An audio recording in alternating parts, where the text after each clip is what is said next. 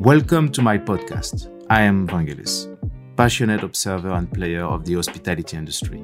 I'm sharing my thoughts on this wonderful sector that creates value by bringing humans together. What is the soul of hospitality? At a time when borders could soon be released all over the world, while our sector is waiting for the light at the end of the tunnel, let us take one last look at ourselves. COVID 19 has given us a new element of languages social distancing. The term is clumsy, and we are pleased to see that it is now preferred to the use of physical distancing. Frankly, it is not happier, but it's already better. Indeed, socialization is the essence of human relationships. We define ourselves as social animals. This socialization is also at the heart of our profession. Our tourism industry often claims to be a factory of memories and experiences. This goes beyond the function of our facilities or services, i.e., to sleep or to move around when we are forced to do so. This is one of the main shortcomings that modern distribution of our sector has highlighted sending players back to the commoditization of the supply, summarizing them at a given price, at a given date, and at a given place.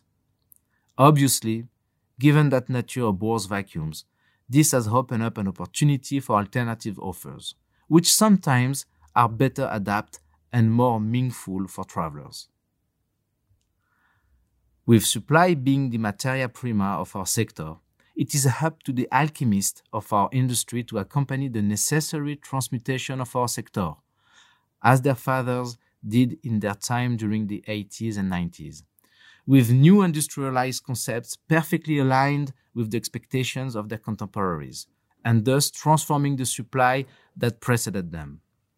A context characterized by the democratization of transport and a growing globalization then supported it wonderfully with humanity moving more and more from rural to urban milieux, boutique hotels in all their forms and Airbnb embodied a necessary mutation, which forced the previous wave of supply to question itself. Crisis, whatever the nature, economic, war, or pandemic, often lead to the evolution of societies. We saw this with the mad cow crisis or the 9 11 attacks. These traumas mark our collective memories and push us evolve. In fact, isn't it said that in any crisis, wise men know how to see opportunities? The first of these opportunities come in the possibility to do a work of introspection. And with the confinement that COVID 19 has imposed on us, we can say that we have been served. On a personal level, it has perhaps allowed each of us to reconnect with our fundamentals, to get as close as possible to the messages whispered by our soul. I suggest that we try, with humility, to do this with hospitality industry by going to the deepest roots of this sector of tourism. What about the soul of our sector? We would see that it is without a doubt hospitality of the soul that soul that characterizes and personalizes each individual, one that is sensitive to sincere empathy, to the care taken in the attention to detail. This hospitality of the soul of the individual makes no distinction between welcoming the traveler or the neighbor. Hotel facilities will change, adapt, and be more hybrid, i.e., better balance between local and traveler guests.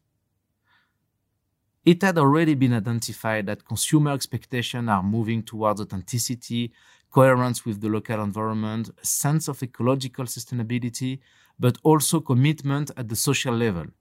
These are therefore the aspirations of the soul of our contemporaries. Our mission must be to satisfy all these aspirations, whatever they be those of our local customers, the travelers we welcome, our employees, but also our partners and suppliers, while not forgetting our local community.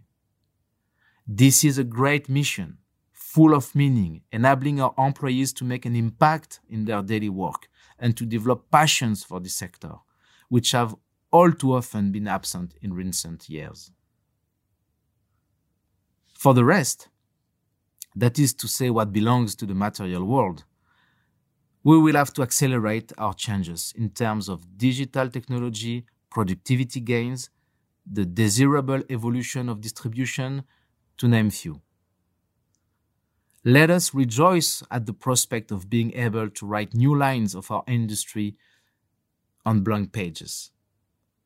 This pandemic will allow us to reshuffle the cards in situations that seem to us immovable and that we sometimes observe with too much fatality.